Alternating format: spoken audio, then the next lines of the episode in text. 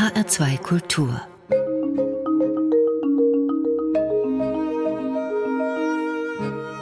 Doppelkopf mein Name ist Karin Röder und zu Gast ist heute Hans Zischler, Schauspieler, Regisseur, Fotograf, Schriftsteller, Dramaturg, Übersetzer und nun auch Romanautor. Herzlich willkommen bei Doppelkopf. Ja, danke für die Einladung, Frau Röder. Herr Zischler, zunächst mal, wie kamen Sie mit dem Shutdown zurecht? Shutdown. Ja. Ah ja. Mit den Einschränkungen. Mit den Einschränkungen, ja, die damit verbunden waren. Ja. Ich bin äh, gut damit zurechtgekommen, weil ich sehr viel für mich arbeite. Ich denke nur, man könnte auch gelegentlich einfach Wörter verwenden, die auch bei uns geläufig sind. Es ist, erschließt sich nicht immer. Warum ja. ich für alles äh, QA sagen muss, wenn ich sage Gespräch mit Frage und Antwort.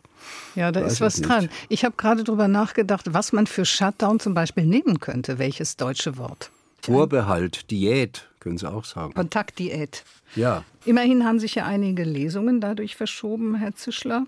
Viele, die ja. Sie eigentlich geplant hatten und äh, wo Sie Ihren neuen Roman Der zerrissene Brief auch vorgestellt hätten.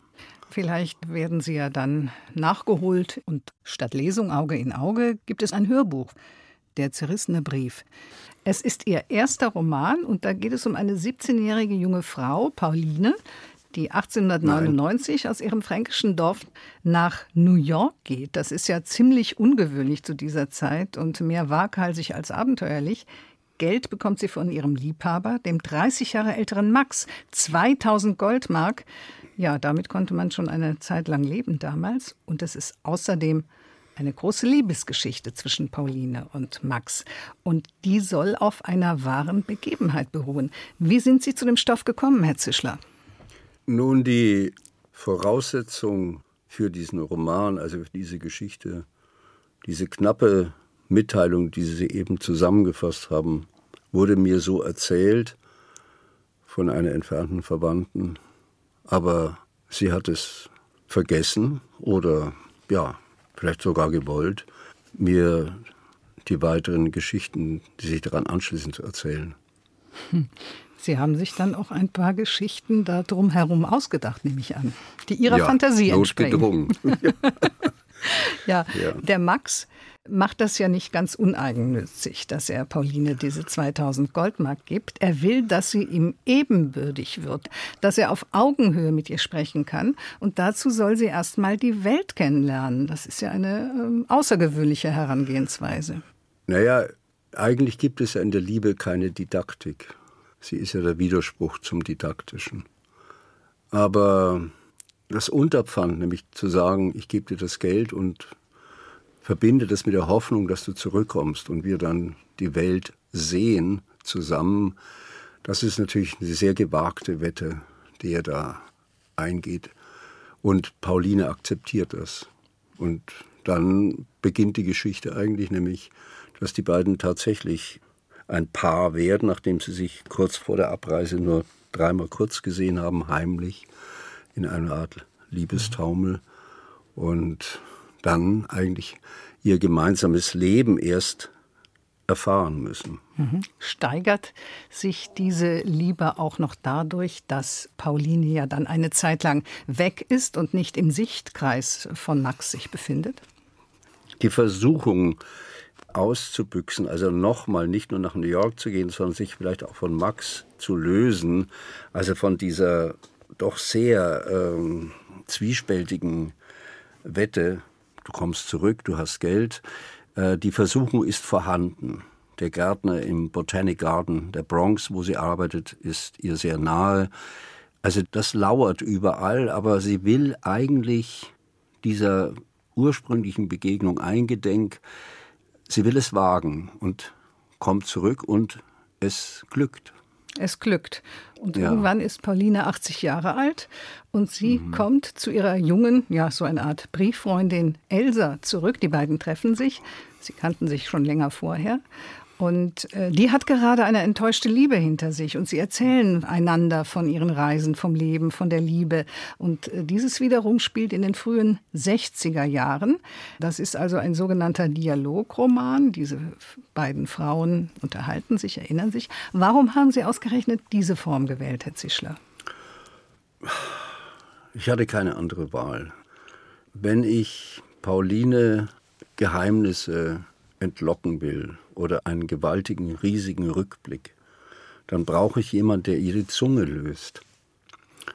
Die einzige Person in ihrer doch sehr einsamen Umgebung ist jene Elsa, mit der sie seit etwa zwölf Jahren in einer Brieffreundschaft verkehrt, indem sie ihr schreibt. Am Anfang heißt es, sie hat sie per Brief adoptiert.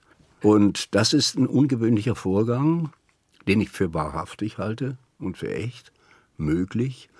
Und dadurch ist Elsa auch überhaupt befähigt, weil sie eben das Temperament von Pauline kennt, etwas von ihr zu erfahren, was Pauline bis dahin noch nie offenbart hat. Ja, und da scheint sie sich an einiges zu erinnern. Die Erinnerungen nehmen überhaupt kein Ende mehr. Wahrscheinlich erinnert sie sich in manchen Momenten auch gerade an etwas, wovon sie nie geglaubt hätte zuvor, dass sie sich jemals daran erinnern würde. Ja, das ist ja eigentlich das Überraschende bei der Art von, ja, wenn man so will, Katharsis ist jetzt vielleicht zu hoch gegriffen, aber bei mhm. dieser Art von Entladung, der sie sich hingibt auch, oder dem Versuch, etwas mal sozusagen aus den Tiefen hervorzuholen, dass man an Dinge stößt, die vollkommen verschollen waren bis dahin. Das sind Erinnerungen, die mit Hilfe von Briefen, Notizen, Fotos und Gedichten lebendig werden, offenbar. Das wird natürlich dann auch bald klar, verbindet Pauline und Max schließlich die gemeinsame Sehnsucht nach der Welt. Sie reisen nach der Rückkehr von Pauline auch nach Russland, nach Japan, nach Alaska, also fast durch die ganze Welt und befriedigen ihren Raumhunger, so nennen sie das. Das ist ein schöner Begriff, finde ich. Raumhunger. Ja, Raumhunger ist das, was Max seit Kindheit an umtreibt. Ne? Weil er sich immer von seiner Mutter lösen wollte und mit Hilfe seines Onkels durch äh, Asien schon gereist ist. Und Raumhunger ist, glaube ich, etwas, was man nur in, in Sibirien in diesem Sinne erfahren kann, also als etwas ständig sozusagen zu befriedigendes, was nie vollständig gesättigt werden kann.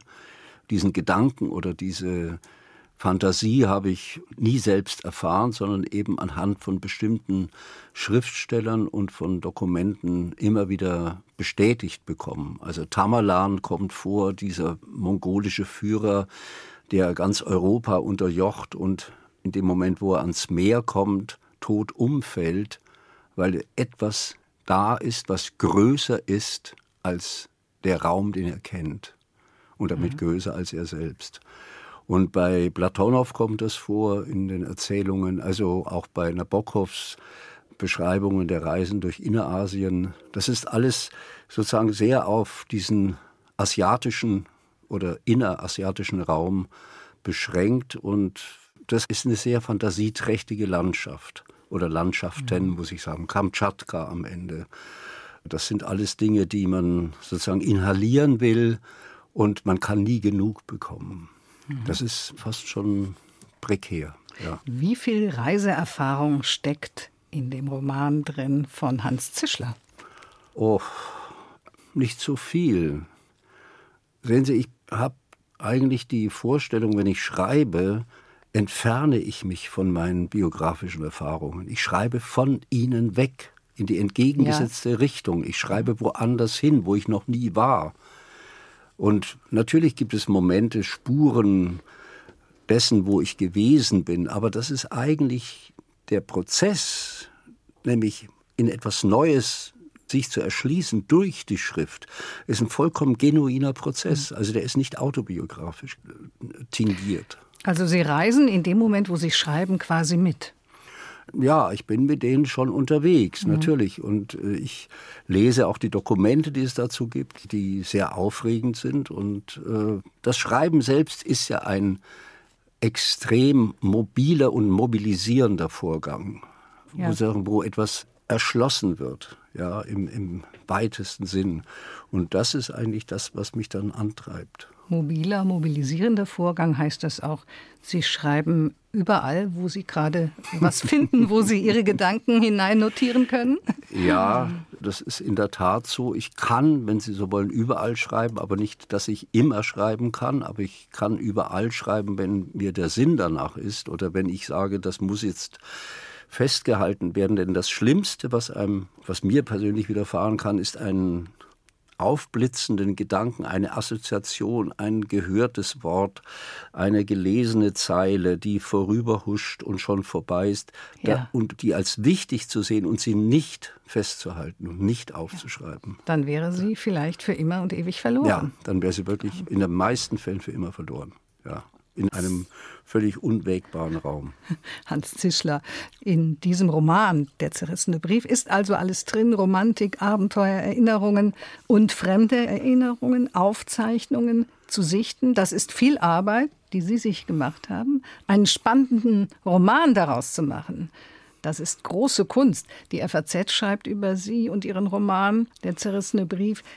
Er ist ein literarischer Meister mit perfekten Spannungsbögen. Wie schreiben Sie, Herr Zischler? Machen Sie sich ein Konzept oder hängen Sie sich Post-it-Zettel an die Wand oder, wie Sie eben erzählt haben, auch mal zwischendurch eine Notiz? Was kommt dann?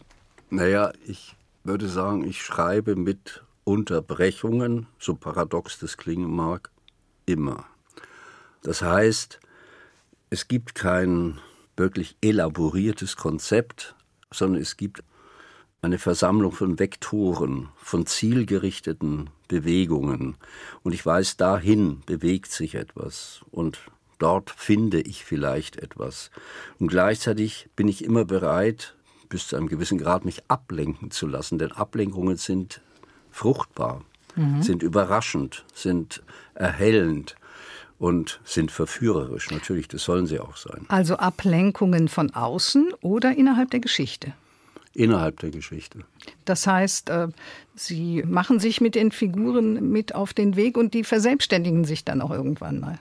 Ja, die Figuren entlaufen mir, die sind ja sehr schnell allein und äh, treiben ihr Spiel. Und da bin ich nicht sonderlich der Herr dieser Figuren. Ich muss dann versuchen, irgendwie wieder mit ihnen Schritt zu halten.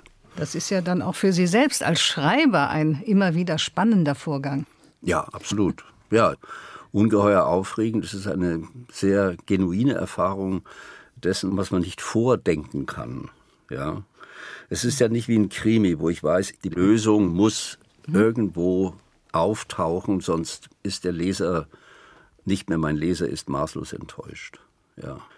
Ich muss in dem Fall eben versuchen, die Plausibilität des Gesprächs und die Plausibilität dessen, was die Frauen sich erzählen, irgendwie immer zusammenzuhalten, aufrechtzuerhalten.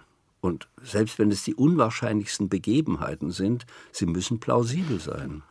Den Gedanken halten wir jetzt mal aufrecht, machen allerdings einen kleinen musikalischen Abstecher in die 1960er Jahre, 69 genauer gesagt, auf das berühmte Woodstock Festival.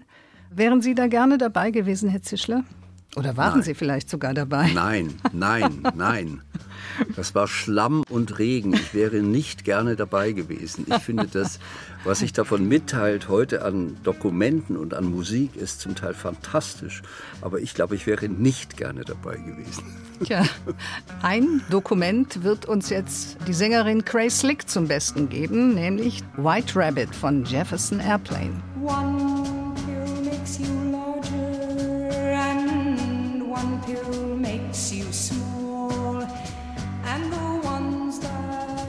mother gives you don't do anything at all. Go ask Alice when she's ten feet tall. And if you go chasing rabbits and you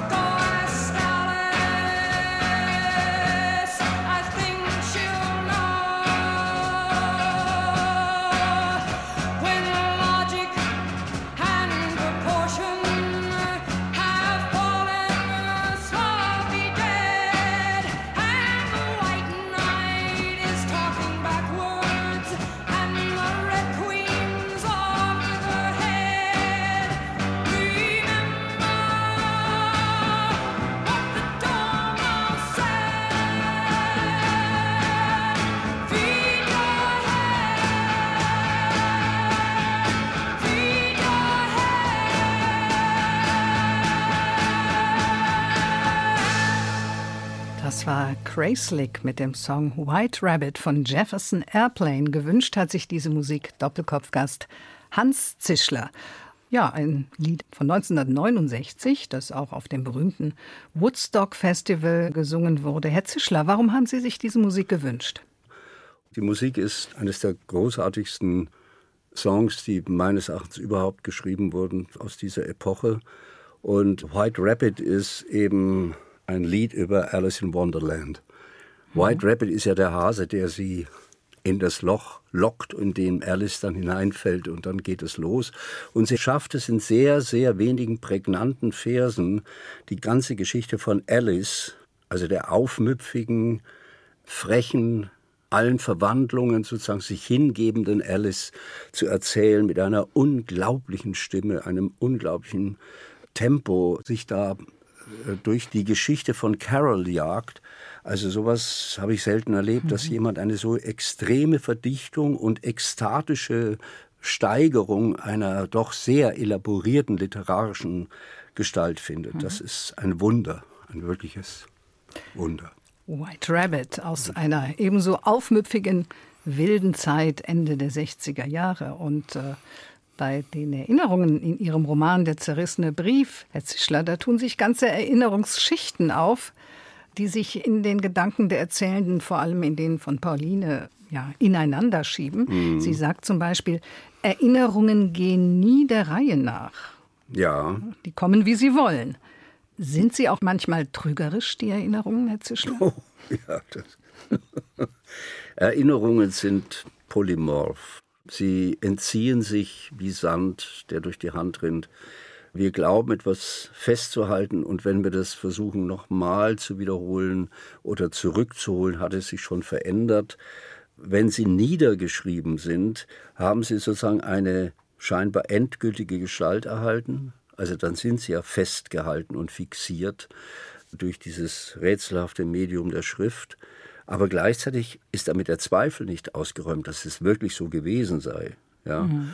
Und deshalb ist eigentlich das Rätsel der Erinnerung ist eben auch das Rätsel verbunden mit der Frage, wie habe ich mich selbst erlebt? Wie habe ich mich selbst empfunden? Wie haben andere mich erlebt? Das ist alles sozusagen da eingewoben und das ist ja etwas, was Pauline zum ersten Mal sozusagen sich dieser Frage stellt, nachdem sie glaubt, eigentlich das Vergangene möge vergangen bleiben. Mhm.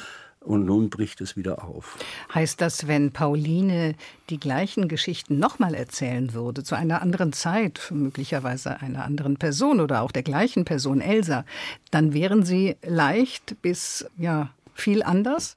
Im Fall von Pauline, glaube ich, würde etwas anderes passieren. Es ist ja. mir einmal passiert mit Marianne Steiner, der, der Nichte von Franz Kafka, die mhm. leider auch nicht mehr lebt, die meinem Freund Hans-Gerd Koch, dem Kafka-Herausgeber, und mir einmal eine sehr ausführlich erzählt hat beim Mittagessen in London, wie Kafka eben in das Haus gekommen ist und sie nach dem Mittagessen ausgeführt hat in den Rieder Park und so weiter. Und am nächsten Tag haben wir gesagt, ja, das nehmen wir jetzt auf. Und dann sagte sie, aber das habe ich Ihnen gestern alles erzählt. Das heißt, die Erinnerungswiederholung ist bei Damen wie Pauline, glaube ich, etwas, was sie nicht immer gut heißt. Also wenn sie es einmal gesagt hat, ist es sozusagen schon die, wirklich, die wirkliche Entäußerung. Und sie macht eben Elsa nur darauf aufmerksam, dass man das nicht so linear durchdeklinieren kann und auch nicht immer mit und dann und dann und dann. Das empört sie am meisten, sondern sie hat ein eigenes komplexes Bild, ohne dass sie wirklich vollständig darüber verfügen würde. Also es ist mhm. auch etwas, was ihr selbst immer entgleitet. Es kommt Permafrost, der schmilzt, ja. Ja, Permafrost haben Sie sehr ausführlich beschrieben, wie der schmilzt ja. und wie halt auch Pauline dabei auftaut und sich damit auch ihre Erinnerungen lösen und sie heraussprudeln.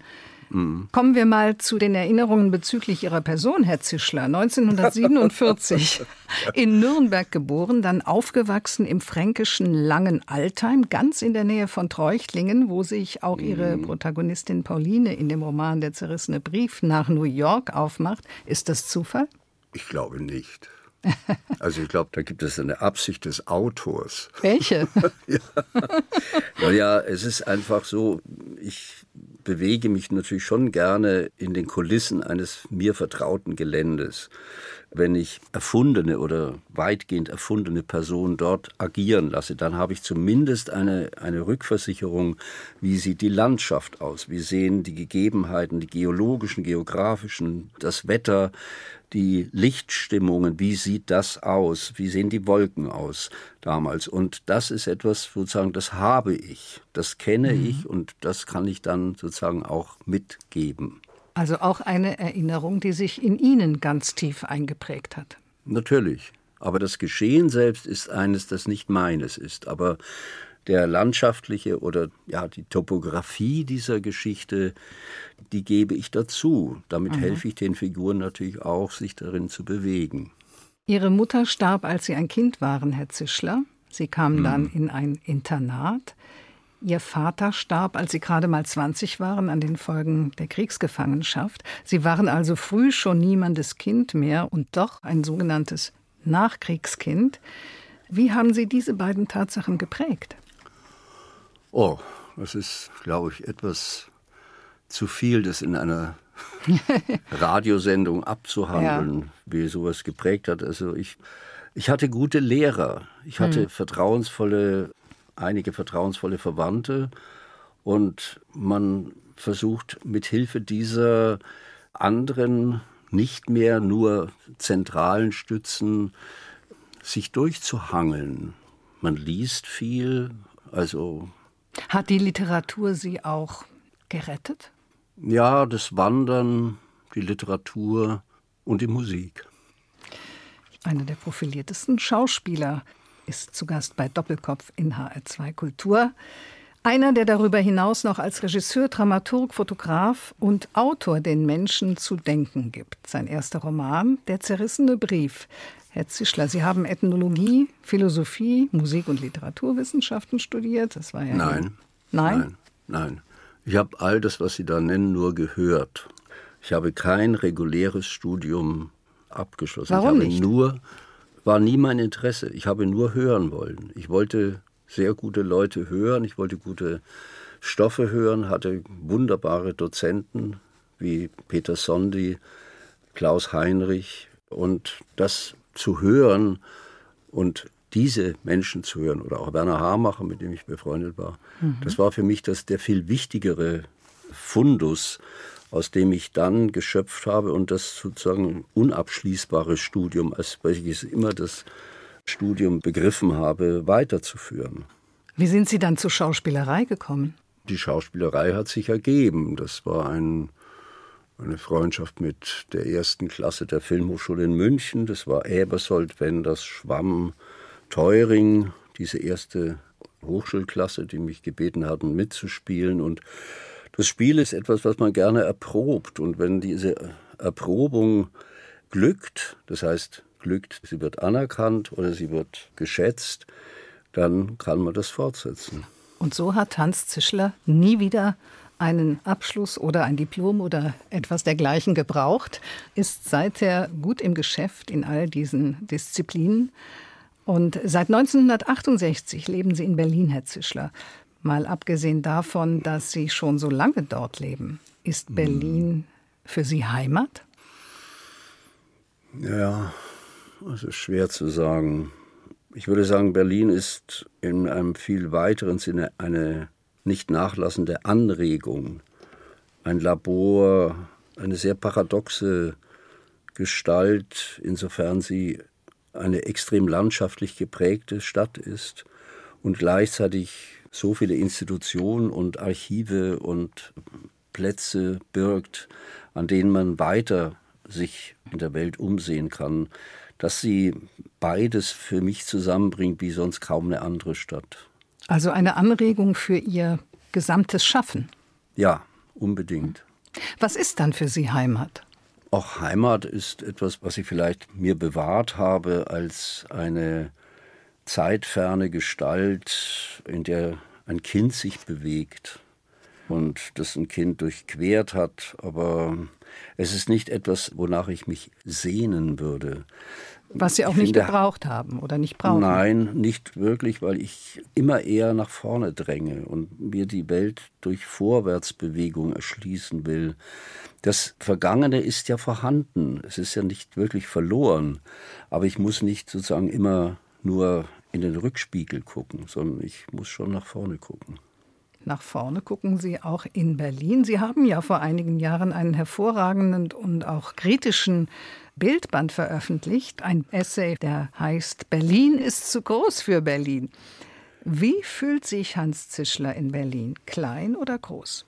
Ach, ich fühle mich in dieser Stadt nicht verloren. Ich fühle mich in dieser Stadt eigentlich, weil sie so ausgedehnt und so auf eine merkwürdig nüchterne Weise vielfältig ist, fühle ich mich doch sehr wohl hier. Berlin hat den Charme einer Stadt, die, die nicht jetzt top ist. Mit allem, wie vielleicht Shanghai das heute ist oder vielleicht auch New York oder was weiß ich. Berlin ist gemessen an diesen Städten doch eher klein, aber eben ausgedehnt und das, wie schon erwähnte, landschaftliche, die Seen, die Wälder, die mitten in der Stadt sind und durch die Stadt gehen, das allein ist etwas ganz Großartiges. Und was finden Sie in Berlin dann zu groß für Berlin? Ja, zu groß für Berlin ist natürlich die Tatsache, dass man, wenn man sich individuell in dieser Stadt bewegt, und ich bewege mich ja ohne Automobil, schon erhebliche Entfernungen in diesem vom Ausdehnungshunger befallenen Stadt seit dem 19. Jahrhundert sich etwas verlieren kann. Also das heißt, es ist immer eine kleine Anmaßung dabei von Berlin, nämlich dass es immer über sich hinauswachsen wollte, also schon seit 150 Jahren und eigentlich damit seine eigene Form nie richtig gefunden hat. Das ist ein sehr interessanter Vorgang. Berlin ist zu groß für Berlin, nebenbei bemerkt. Ein Essay von Hans Zischler, der heute zu Gast ist bei Doppelkopf in HR2 Kultur. In mehr als 200 Filmen haben Sie große oder kleine Rollen übernommen, Herr Zischler von Derrick bis zum Autorenkino. Sie haben mit großen Regisseuren gedreht, Wim Wenders, Steven Spielberg oder Claude Chabrol. Sie haben äh, zum Beispiel auch mal den NS-Kriegsverbrecher Klaus Barbie in dem französischen Film Hetzjagd gespielt. Wie ging es Ihnen nach den Dreharbeiten, wenn Sie so einen Mann verkörpert haben? Während der Dreharbeiten. Oder während der Dreharbeiten. Also Hetzjagd La Traque von Jaoui ist ein ungewöhnlich guter Film, wie ich finde. Und zwar, weil er sich sehr konzentriert auf diese Episode, wo die Glasfels in Südamerika mit äußerstem Aufwand versuchen, ihn zur Strecke zu bringen. Es gelingt ihnen dann ja auch, was eine unglaubliche Leistung war, ja. in den Diktaturen Südamerikas so etwas durchzusetzen. Ist auch ein Verdienst von Mitterrand, wenn Sie so wollen. Und diesen Mann zu spielen, kann man eigentlich die Sache gar nicht so bezeichnen, sondern es ist eher, man repräsentiert einen Jäger, der spürt oder weiß ab einem bestimmten Augenblick, dass er der Gejagte ist. Haben Sie das auch gespürt in der Rolle? Ja, natürlich. Das ist sozusagen eigentlich vorgegeben in, in dieser seltsamen Struktur der Nazi-Biografien. Die überwiegende Anzahl von sogenannten erfolgreichen Nazis waren unglaublich jung, als sie mit einem wahnsinnigen Verantwortungsterrain umgeben waren, also mit einer Macht- und Gewaltexekutive ausgestattet waren, die man sich heute gar nicht mehr vorstellen kann, dass jemand mit 27 der Chef, mit 27 Jahren der Chef der Gestapo von Lyon ja. wird.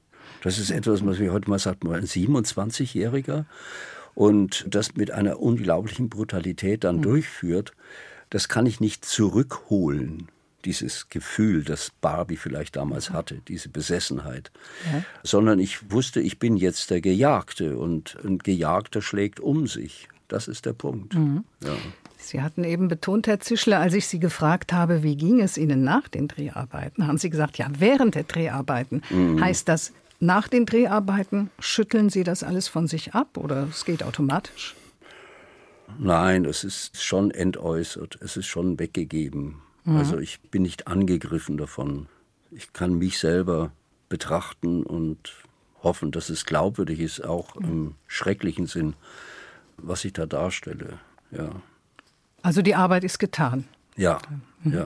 Nach welchen Kriterien suchen Sie sich die Rollen aus? Haben Sie so eine Art äh, Ich kann mir die Rollen nicht aussuchen. Nein? Nein. Einer der nein. profiliertesten Schauspieler nein, Deutschlands kann sich die nein. Rollen nicht aussuchen? Ich bin auch nicht einer der profiliertesten Schauspieler. Ich habe in vielen Filmen gespielt. Die allerüberwiegende Anzahl waren sehr kleine Rollen. Dann Sollte kann man trotzdem sehr gut sein. Ja, trotzdem, natürlich. Aber ich kann mir die Rollen nicht aussuchen. Das Und? ist eine Illusion. Also vielleicht können Sie es zehn meiner Kollegen und Kolleginnen, dass man sich wirklich Rollen aussuchen kann. Das Privileg habe ich nicht. Und nach welchen Kriterien sagen Sie zu? Nach welchen Kriterien nehmen Sie ein Drehbuch an?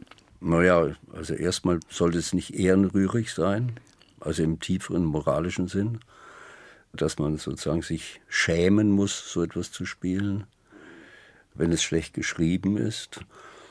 Und ansonsten muss man einfach verstehen oder begreifen und in Erfahrung bringen, wie die Spielaufgabe aussieht und ja. wie die Spielaufgabe im Verhältnis zum Regisseur oder der Regisseurin beschaffen ist. Und das kann man eigentlich meistens nicht so sehr anhand des Drehbuchs erkennen, sondern im Gespräch mit der Regie. Das heißt, dann kann sich dann auch noch was während der Dreharbeiten drehen.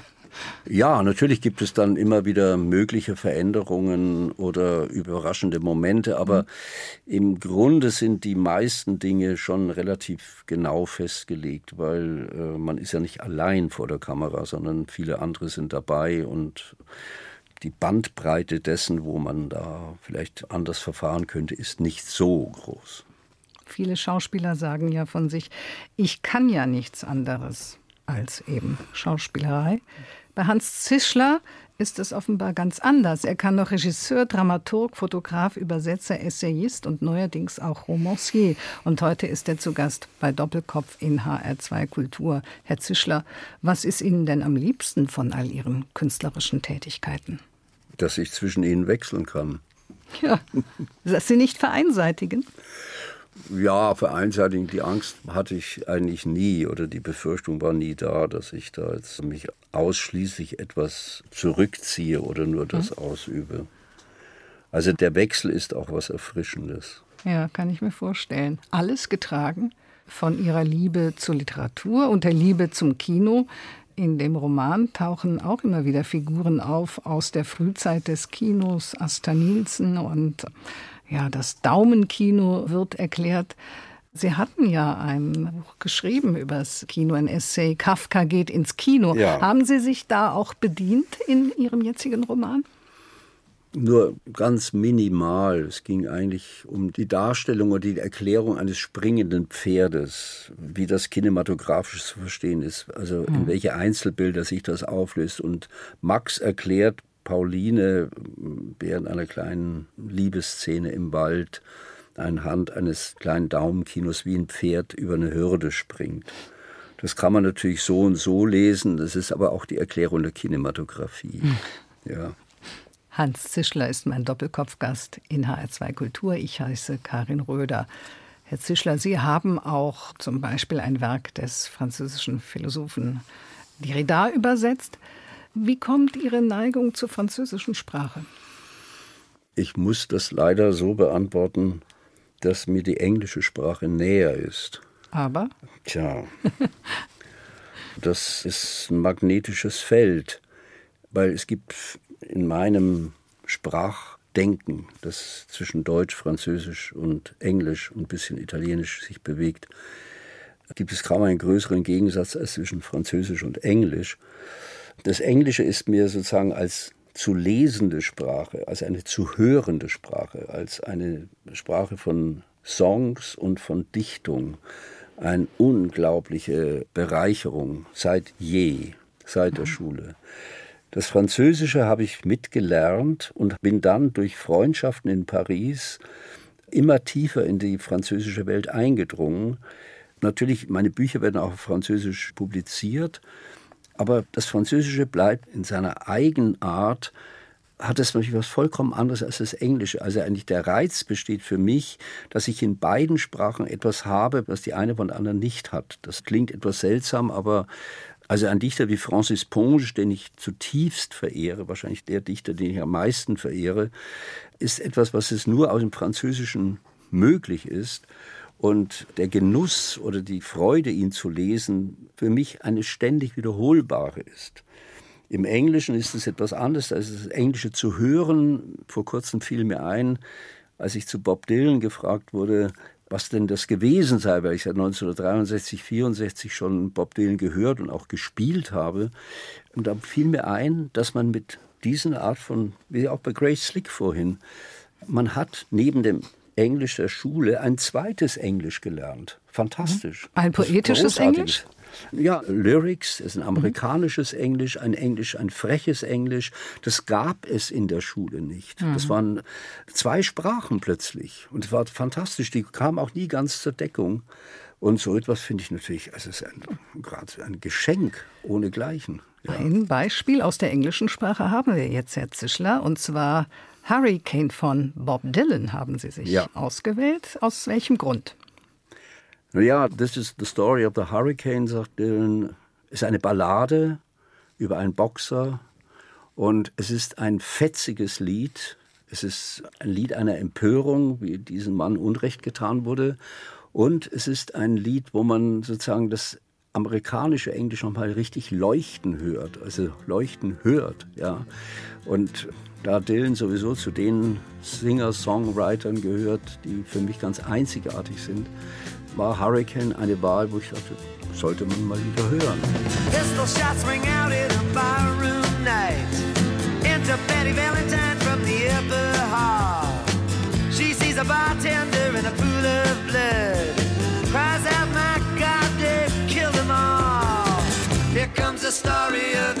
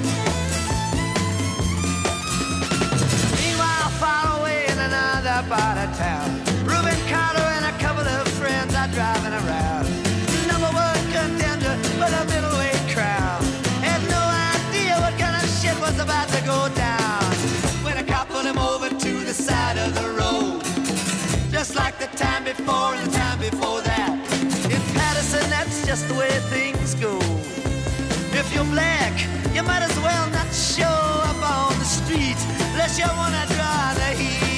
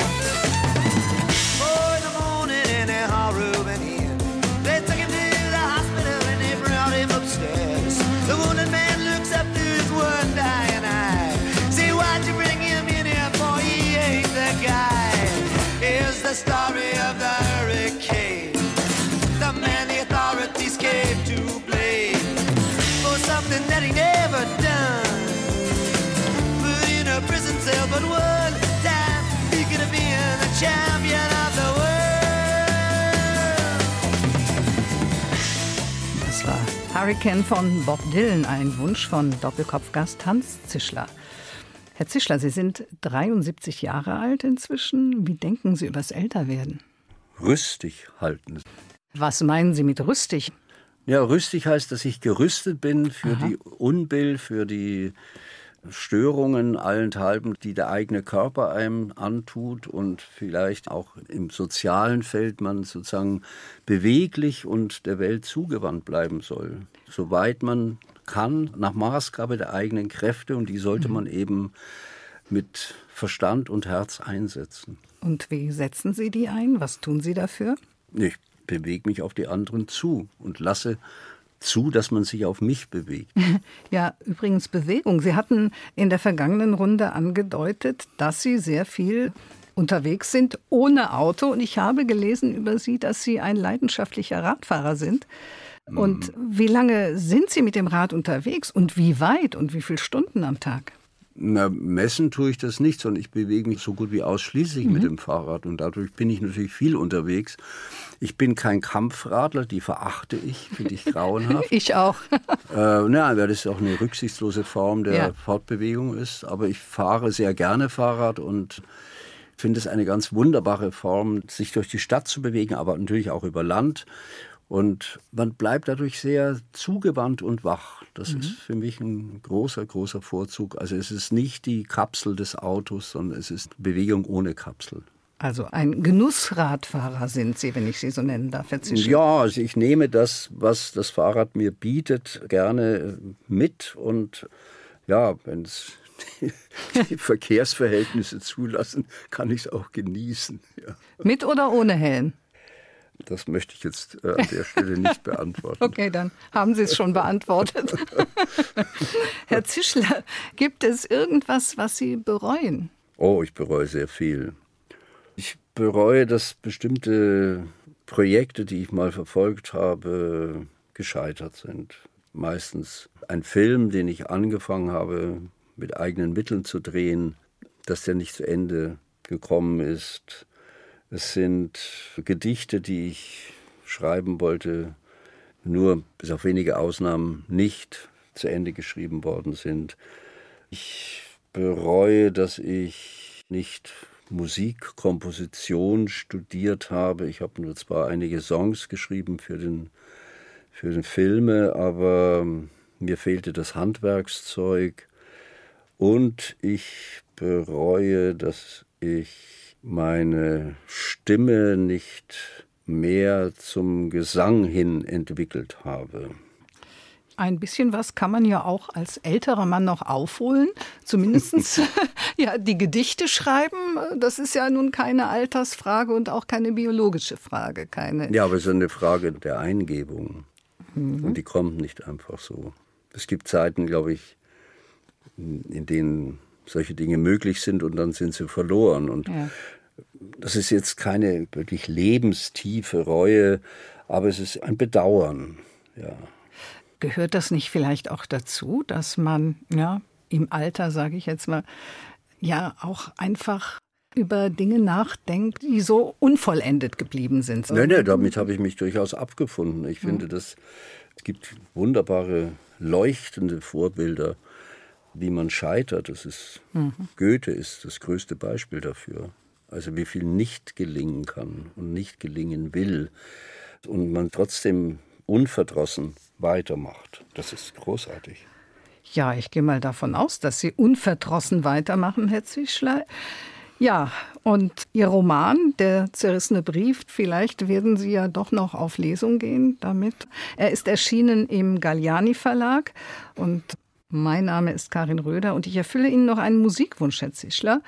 Der stammt ungefähr aus der Zeit, zu der Ihr Roman spielt oder von welcher Zeit aus sich Ihre Protagonistin erinnert, und zwar aus dem Jahre 1963. Das ist ein Chorstück von Morton Feldman mit dem Titel Christian Wolf in Cambridge für gemischten Chor a cappella, eine Aufnahme mit dem Vokalensemble des Südwestrundfunks Stuttgart. Mhm. Titelinterpret und Dirigent ist Rupert Huber. Welche Beziehung haben Sie zu dieser Musik? Einmal habe ich eine große Vorliebe für Chormusik, ganz generell. Ich habe früher auch in Chören gesungen, so in der Schulzeit noch und in frühen ersten Jahren an der Universität. Und zum anderen habe ich eine sehr große Verehrung für die Musik von Morton Feldman, der es wirklich geschafft hat, dem Zeitfluss in der Musik eine ganz neue Gestalt zu geben. Morton Feldman ist für mich ein ganz einzigartiger Komponist. Wenn man die Streichquartette hört, die sind vielleicht am bekanntesten, oder die Trios, dann ist es etwas so, als würde vor einem die Zeit sich ausbreiten in einem unglaublich weiten Fächer. Und äh, was Ähnliches passiert eben auch mit dieser Chormusik. Es ist eine zutiefst meditative Musik und ich kann sie nur empfehlen, zu bedauern, dass Morten Feldmans Chormusik so wenig vertrieben wird und auch so wenig aufgeführt wird. Das kommt noch dazu. Ja, dann wünsche ich Ihnen alles Gute, Herr Zischler, und vielen Dank für das Gespräch. Danke Ihnen, Frau Röder. Dankeschön.